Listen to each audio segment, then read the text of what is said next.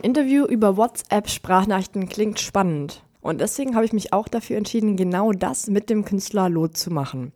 Ich sitze also gerade zu Hause auf meinem Bett, will mich gerade losmachen, da kriege ich eine E-Mail auf mein Handy. Hey Katrin, hast du kurz deine Nummer für das Interview mit Lot? Sicher. Die Nummer ist schnell verschickt und zur Sicherheit frage ich nach, wann es denn überhaupt zum Interview kommen soll. Die Antwort ist unerwartet. Jetzt.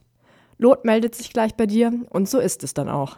Etwas vorbereitet bin ich schon, aber trotzdem muss ich mich kurz sammeln, da es nun doch sehr spontan ist. Dann bin ich bereit. Lot ist ein Popmusiker aus der Chimperator-Familie und ein selbsternannter Technikidiot.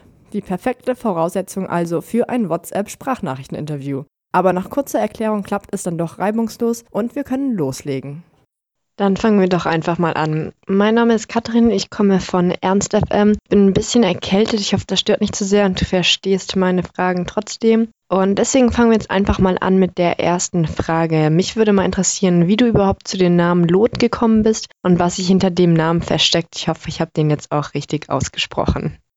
Okay, Test 1, 2, 3. Da bin ich ja mal gespannt, ob das funktioniert. Ähm, Lot ist ein Spitzname und ähm, ja, irgendwann habe ich gedacht, es ist eine gute Idee, äh, das zum Bandnamen zu machen und es wird ausgesprochen wie das Werkzeug, wie das Lot. Das funktioniert doch wunderbar. Dann kommt schon meine nächste Frage. Was macht Lot aus? Was macht dich besonders? Ja, was hebt dich von anderen Künstlern ab? Ich glaube, es ist die, ähm, es sind die Themen. Ähm, es ist Lot, äh, ich sage immer, das ist urbaner Pop. Das heißt, es geht um Stadtleben und Geschichten aus dem Stadtleben und äh, ja, ich glaube, das. Das ist schon mal die perfekte Überleitung zu meiner nächsten Frage. Ich wollte dich nämlich fragen, was Urban Pop für dich ist, weil du ja selber dein Genre, deinen Stil als Urban Pop bezeichnest. Wie bist du überhaupt auf diesen Begriff gekommen? Ist es nur ein Zusammenspiel aus verschiedenen anderen Stilen oder ordnest du dich in einer vollkommen neuen Kategorie an? Äh, ich glaube, Urban Pop gab es schon vorher, also ich habe das nicht erfunden. Ähm, und mit Urban Pop wird, glaube ich, im Allgemeinen immer so, äh, ja, so Musik halt beschrieben, die ich glaube halt urban halt einfach ist, dass sie in der Stadt stattfindet ähm, oder in der Stadt geschrieben wird. Berlin ist das viel, in Hamburg. Und mir hat das irgendwann mal jemand gesagt, hey, das ist doch so Urban Pop, was du machst. Und dachte ich, hey, das passt, das kann man auf jeden Fall sagen. Und seitdem nenne ich es so. Dann geht es auch schon weiter ein bisschen zurück in die Vergangenheit. Du bist schon relativ früh zur Musik gekommen. Ich habe gelesen, dass du schon mit sechs das erste Mal Klavier gespielt hast und dass dann mit 14 dein Bruder eine Gitarre geschenkt bekommen hat, auf der du dann angefangen hast zu spielen. Wie erklärst du dir, dass du schon so früh Musik gemacht hast und was hat dich damals an der Musik gereizt? Am Anfang war das auf jeden Fall so ein, so ein, so ein Ding von meinem Vater, der hat uns Kinder halt alle zum, zur Musik halt getrieben äh, ans Klavier quasi geprügelt. Nicht geprügelt, aber naja, er war da schon ganz schön hinterher.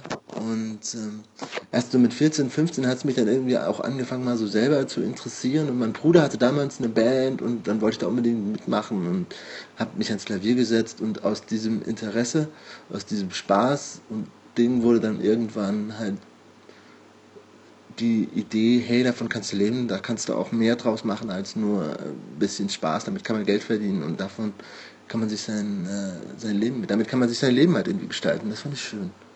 Dann machen wir jetzt einen kleinen Zeitsprung. Ich habe gelesen, dass du neben deinem Studium zwei Chöre geleitet, Klavierunterricht gegeben und in bis zu 16 Bands gleichzeitig gespielt hast. Wie war das denn möglich? Ich kenne hier Leute, die schon mit einer Band überfordert sind. Hm, wie hast du diese Zeit wahrgenommen und welche Erfahrungen hast du dabei gesammelt? Das hat unfassbar viel Spaß gemacht. Das war abwechslungsreich. Es war zwar immer, immer was los, es war immer mega anstrengend, aber das war auch schön. Es war einfach toll. Und es hat einfach Spaß gemacht, in unfassbar vielen Aktionen mit beteiligt zu werden, zu sein, ständig Leute zu treffen und unterwegs zu sein, zu spielen, dafür auch noch Geld zu bekommen. Hat einfach Spaß gemacht. Es war toll. Irgendwann war es dann zu viel und zu anstrengend und ich habe mir die Frage gestellt, ob ich das mein Leben lang machen möchte. Und habe mich dagegen entschieden und mich dafür entschieden zu sagen, okay, ich versuche das mal mit eigener Mucke. Wie kam es denn zu dem Punkt, dass du dann 2013 einfach gesagt hast, dass jetzt Schluss damit ist und du dich selbstständig machst? Lag das vielleicht auch daran, dass du dich ausprobieren wolltest und deine eigene Musik machen wolltest, nicht mehr mit anderen zusammen? Und wie leicht oder wie schwer ist dir am Ende zurückblickend diese Entscheidung gefallen? So, äh, so richtig schwer war das gar nicht. Ich hatte, das, das lag eigentlich auch an der Musik. Ich habe ähm, neue Lieder geschrieben für eine neue Platte, die ich machen wollte und habe gemerkt, diese Lieder sind komplett anders als alles, was ich vorher gemacht habe. Und dann äh, habe ich das Leuten gezeigt und die haben gesagt, ja, musst du was machen, was Neues. Und habe ich mir gedacht, ja, wahrscheinlich. Und ähm, das habe ich gemacht. Und äh, da war eher die Musik dran schuld, als dass das eine bewusste Entscheidung von mir war. Wenn du also aus heutiger Sicht zurückschaust, ist es dann immer noch eine gute Entscheidung oder findest du auch ein paar Punkte, die anders hätten laufen können oder die du aus heutiger Sicht anders entschieden hättest? Oder bist du vollkommen zufrieden? Äh, nö, ich glaube, ich bin damit eigentlich ziemlich einverstanden.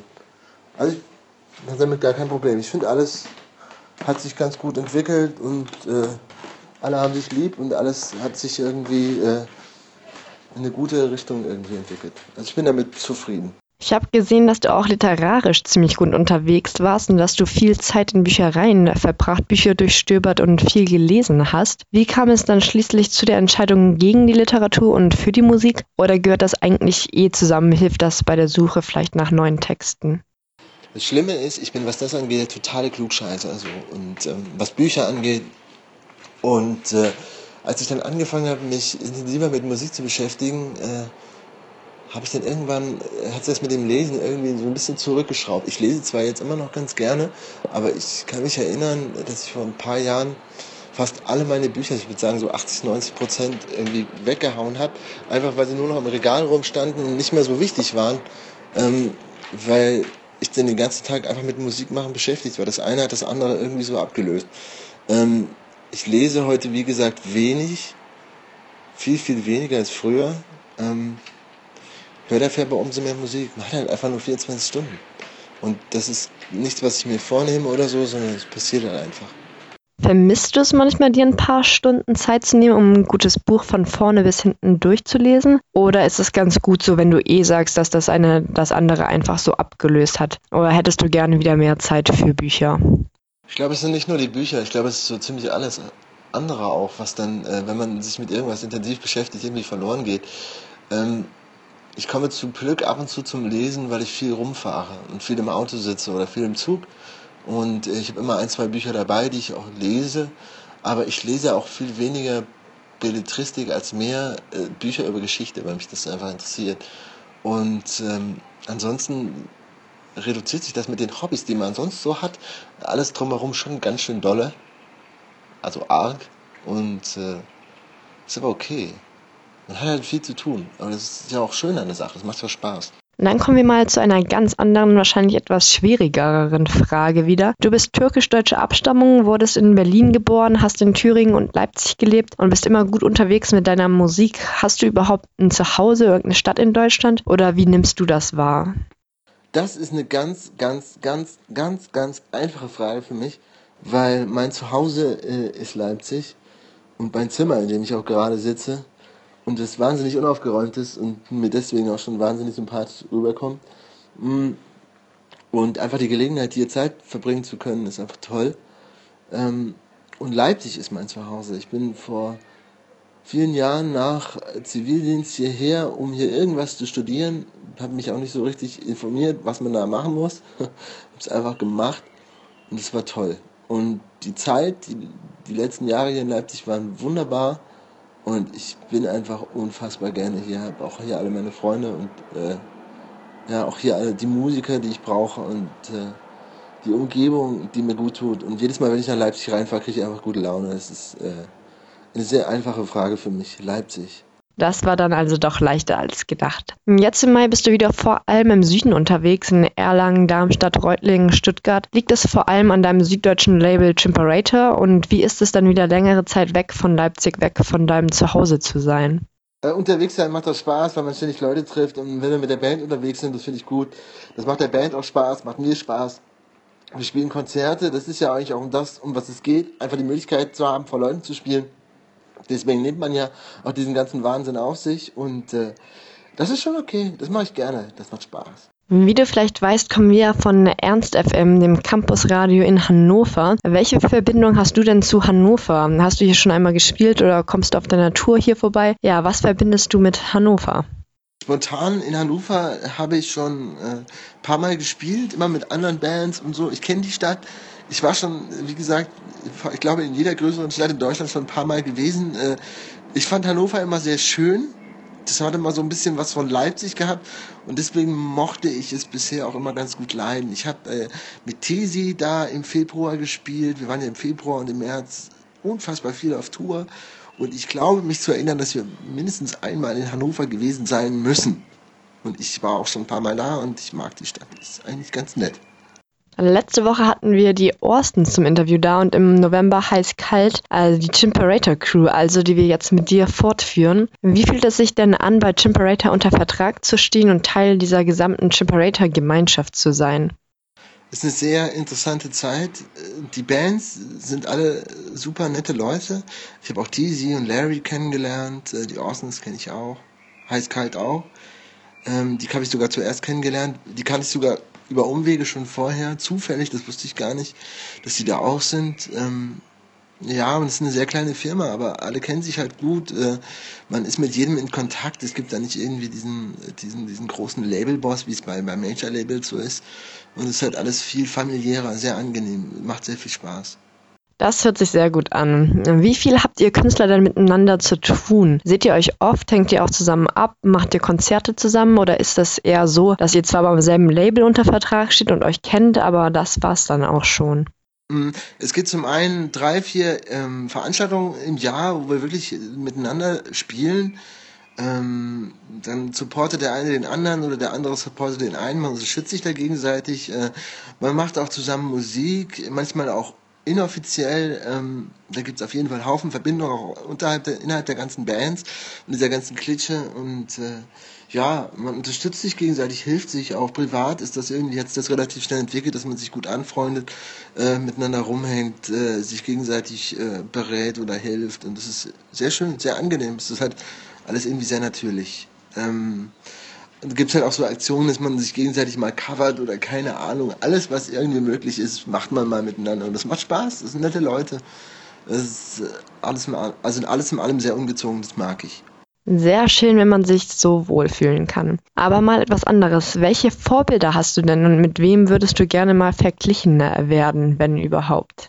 Äh, ich habe mit diesen ganzen Vergleichen überhaupt kein Problem. Auch äh, das, das klingt ja mal so, schub, so negativ, wenn man so von Schubladen äh, denken spricht, aber ich finde das gar nicht schlimm. Das macht man ja nur, damit die Leute sich was darunter vorstellen können.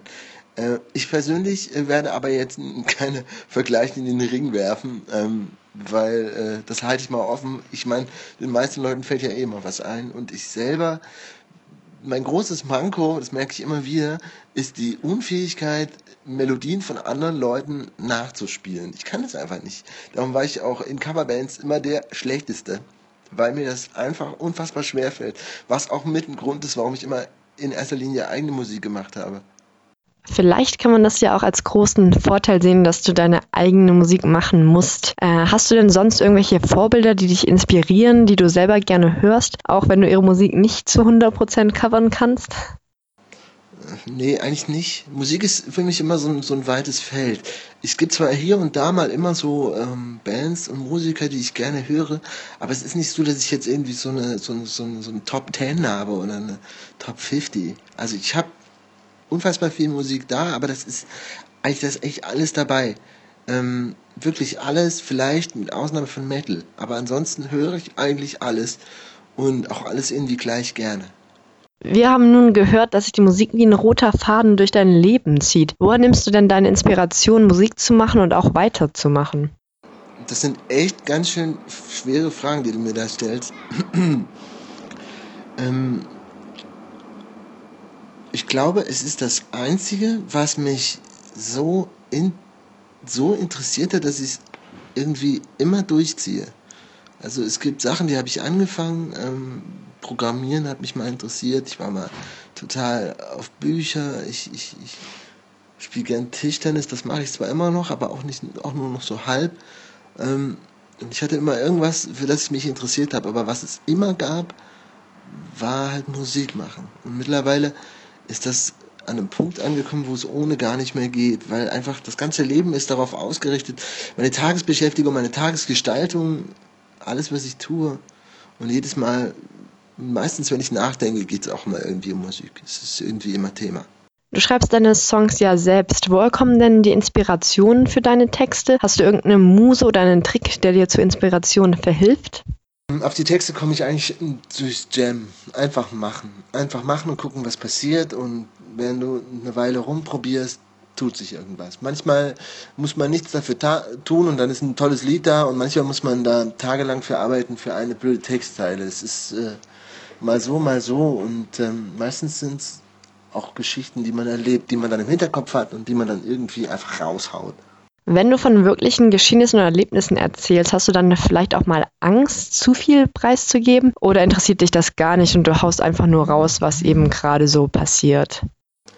Ähm, das fließt einfach so ein, durch Zufall meistens. Ähm, und ich mache mir darüber auch eigentlich gar nicht so sehr Gedanken. Natürlich gibt es, gibt so Ereignisse, die sind ganz klar, wie zum Beispiel bei dem Lied Du führst Krieg. Ähm, das war ja im Prinzip nichts anderes als äh, so eine 1 zu 1 Wiedergabe der Situation. Auch das, was da gesagt wurde, ich habe diesen Liedtext mir eigentlich wenig ausgesagt. Man hat klar hier und da mal ein Wort weggenommen oder zugelegt. Aber im Grunde genommen ist das dann auch einfach so ein Ereignis. Und äh, all diese Ereignisse sind dann auch immer punktuell in diesen Texten versammelt. Manchmal macht das ganze Lied aus, manchmal ist es nur ein Bruchteil davon. Wir sind nun schon fast am Ende des Interviews angelangt. Eine letzte Frage habe ich aber noch. Ähm, wir haben dieses Interview jetzt komplett über WhatsApp Sprachnachrichten geführt. Es war auch für mich eine Premiere, keine reale Person, sondern nur so ein Handymikrofon vor mir zu haben. Wie hast du das denn wahrgenommen und welches Feedback kannst du uns zu diesem Aufbau mitgeben? Ähm, grundsätzlich ist es mir erstmal schwer gefallen, mich daran zu gewöhnen. Ich war erstmal überrascht. Ähm, dann muss ich sagen, ähm, ist das sehr komisch, weil man den Menschen, mit denen man da spricht, immer nur äh, zeitversetzt äh, ein paar Sekunden mitbekommt und man kann nicht so direkt auf die Reaktion des anderen reagieren. Man merkt auch irgendwie, dass man sich selber sammelt bei dem, was man sagt und äh, man sitzt in seinem Zimmer und spricht auch einfach nur in dieses Mikrofon rein und das ist schon ein bisschen, bisschen absurd. Das macht einen dann auch neugierig, mit wem spricht man da eigentlich? Was ist das für eine Situation? Es ist äh, auf jeden Fall sehr, sehr ungewöhnlich, äh, sehr interessant. Äh, ich glaube, wenn man es schon macht, dann sollte man wahrscheinlich am Endeffekt irgendwie vielleicht für die Zukunft darüber hingehen, irgendwie alle Möglichkeiten zu nutzen, die man mit WhatsApp hat. Also das heißt, man da ein Bild schickt oder so, was man gerade macht oder so.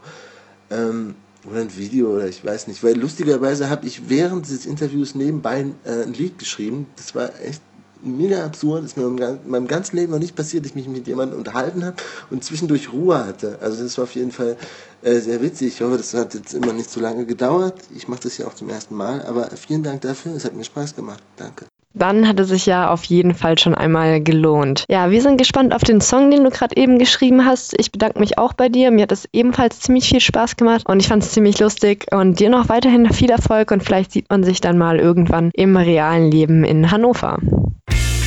Ernst FM. Laut, leise, läuft.